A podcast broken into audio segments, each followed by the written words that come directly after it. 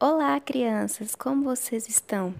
Esse podcast foi produzido no programa Residência Pedagógica pelas acadêmicas e bolsistas do curso de Pedagogia da Unimontes, trabalhando a ortografia. Sabemos que a escrita é muito importante para a comunicação, expressão e representação das palavras ditas em forma escrita.